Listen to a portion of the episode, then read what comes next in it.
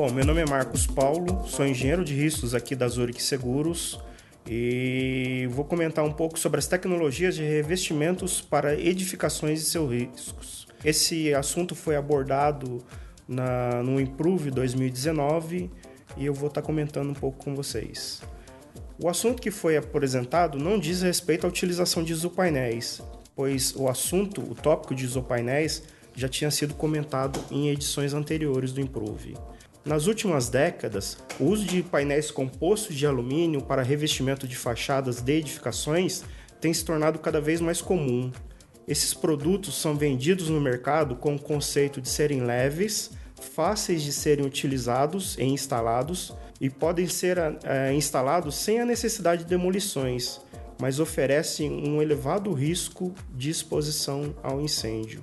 Esses painéis são formados por duas chapas de alumínio com espessuras que variam entre 4 e 6 milímetros de espessura e tem um recheio interno em polietileno, que é um material plástico.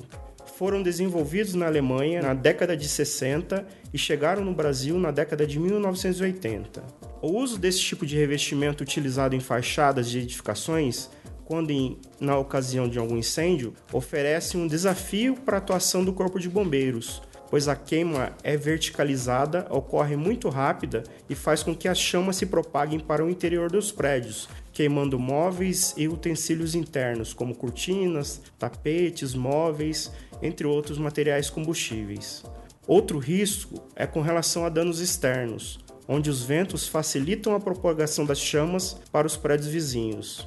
Da mesma forma, se um incêndio ocorrer no interior de alguma edificação, pode acontecer a propagação para o exterior do prédio, como já ocorrido em eventos pelo mundo. No Brasil, infelizmente, as ocorrências de incêndio não são medidas, pois não existem órgãos para analisar as reais ou prováveis causas desses eventos. Diferentemente de outros países, como nos Estados Unidos, Canadá e outros países europeus, existem empresas que realizam um estudo das principais causas ocorridas, analisam os materiais que foram utilizados ou queimados para revisão de normas e proibição quanto ao uso desses elementos ou materiais. No Brasil, hoje, esses dados ficam confinados com as seguradoras, que fazem a regulação do sinistro para a indenização do seguro e as informações não são divulgadas para órgãos externos. Hoje, a única forma que temos para prever esses, esses incêndios em prédios onde existem esses revestimentos é remover esses materiais das fachadas,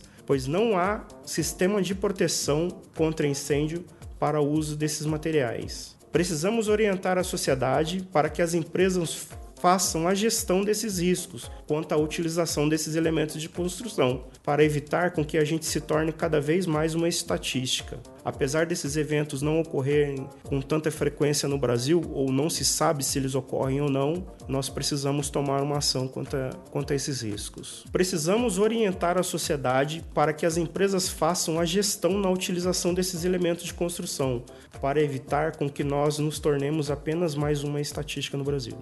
Gostaria de agradecer a todos que nos escutam nesse momento e dizer também que a equipe de engenharia de risco da Zurich Seguros estará preparada para auxiliá-los na preparação de qualquer evento que possa afetar o seu negócio.